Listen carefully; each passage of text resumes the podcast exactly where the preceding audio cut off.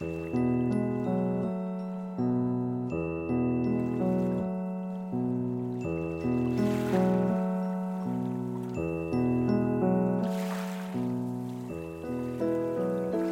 样子，大鱼和小鱼成了朋友，经常斗斗嘴啊，聊聊天啊。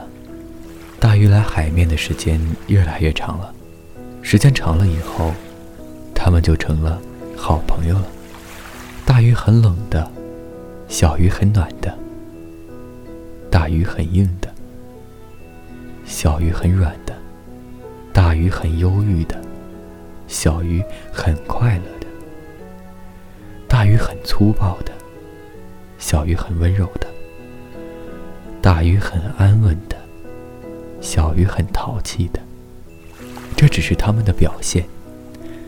其实大鱼也会很暖，小鱼也会很冷；大鱼也会快乐，小鱼也会忧郁；大鱼也会淘气，小鱼也会安稳；大鱼也会温柔，小鱼却不会粗暴。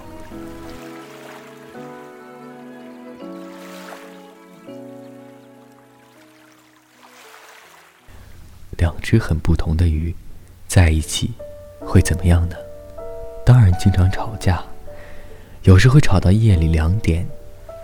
小鱼很气的，大鱼不爱哄它，一甩尾巴，游到深海里去了。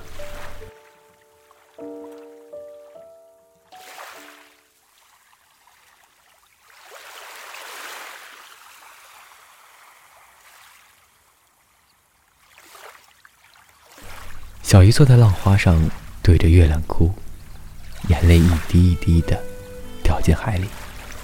可大海毕竟太大了，这点眼泪算什么呢？小鱼想了想，就不哭了。没人哄，自己哄算了。他就自己坐在那里，看着星星的大眼睛，对自己说：“小鱼，小鱼，别生气，我来，我来哄哄你。惹你生气。”我不对，以后不再发脾气。真的对不起，以后一定爱护你。说着，他自己就笑了，脸上还挂着泪光呢。其实大鱼没那么狠心了，他在远远的看着小鱼呢，看到他自己哄自己，可是他不好意思过去。第二天，他会装作什么也没看见的样子。